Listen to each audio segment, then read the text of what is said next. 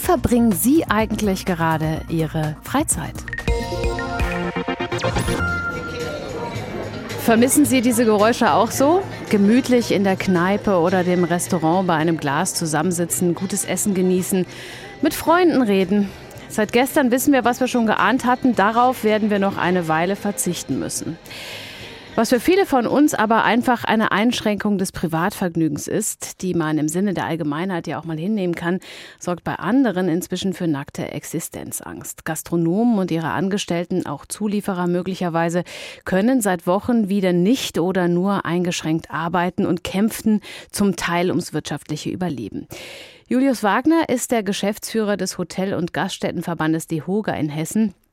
Mit ihm habe ich vor der Sendung gesprochen. Ich habe es schon erwähnt, wir hatten das kommen sehen, aber wie geht es Ihnen damit, dass die strengen Corona-Maßnahmen verlängert werden?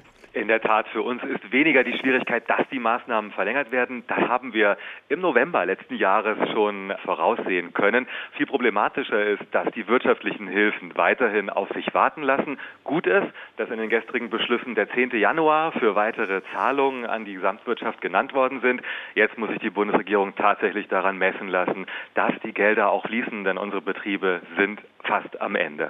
Ja, wir hören ja immer wieder, dass es vor allen Dingen eine bürokratische Hürde ist, diese Hilfen zu bekommen. Was ist denn da eigentlich das Problem? Eigentlich ist jetzt für gerade die vergangenen Monate November und Dezember das Problem weniger bürokratisch als technisch. Und das ist ein bisschen, ich sag mal, behutsam bedauerlich. Es wurden hier Softwareprobleme vorgeschoben für Hilfen, die bereits seit Oktober angekündigt worden sind und im November und Dezember so gut wie gar nicht geflossen sind. Das ist viel problematischer. Die Fragen nach bürokratischen Hürden werden sich jetzt in den folgenden Monaten erneut stellen, wenn es zu den sogenannten Überbrückungshilfen, das ist die nächste Tranche für die Wirtschaft, kommt.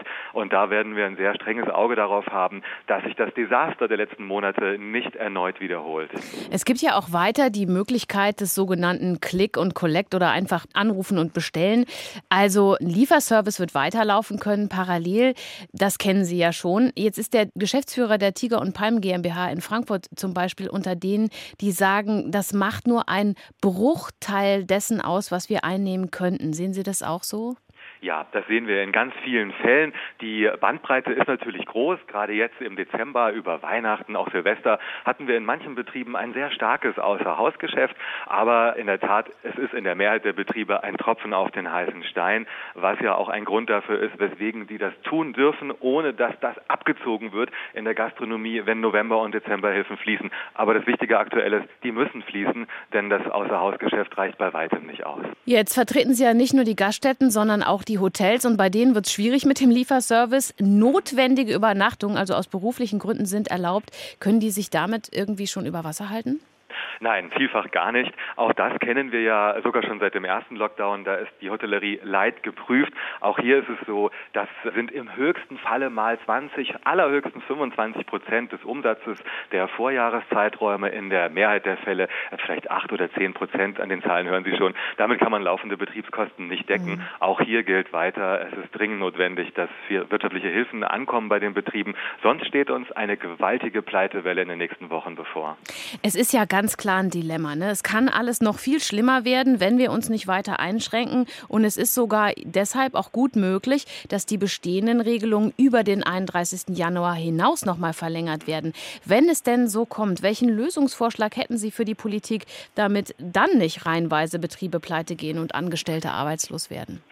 Also wir glauben insgesamt, dass das Land noch genug wirtschaftliche Kraft und Potenz hat, diese Lockdowns begleitend durch entsprechende Unterstützungsmaßnahmen durchzustehen. Das äh, scheint uns schon möglich, dass das so geht. Es ist auch für uns alternativlos. Und daneben liegen natürlich unsere gemeinsamen großen Hoffnungen auf schnelle Fortschritte bei den Impfungen im Land. Das ist, glaube ich, ganz entscheidend. Und etwas wird uns hoffentlich gemeinsam in die Hände spielen. Und dann müssen wir jetzt bald mit Politik über Lösungen, über stufenweise Öffnungskonzepte reden reden. Das Frühjahr soll bald kommen und das wäre sehr hilfreich. Die Virologen sagen ja auch, und so kennen wir es aus dem letzten Jahr, dass es eine deutliche Entspannung des Infektionsgeschehens bedeutet. Also es sind verschiedene Stränge, die wir verfolgen müssen. Wir machen derzeit durchaus die Erfahrung, auch wie im vergangenen Jahr schon, dass die hessische Landesregierung hier sehr aufgeschlossen mit uns gemeinsam agiert.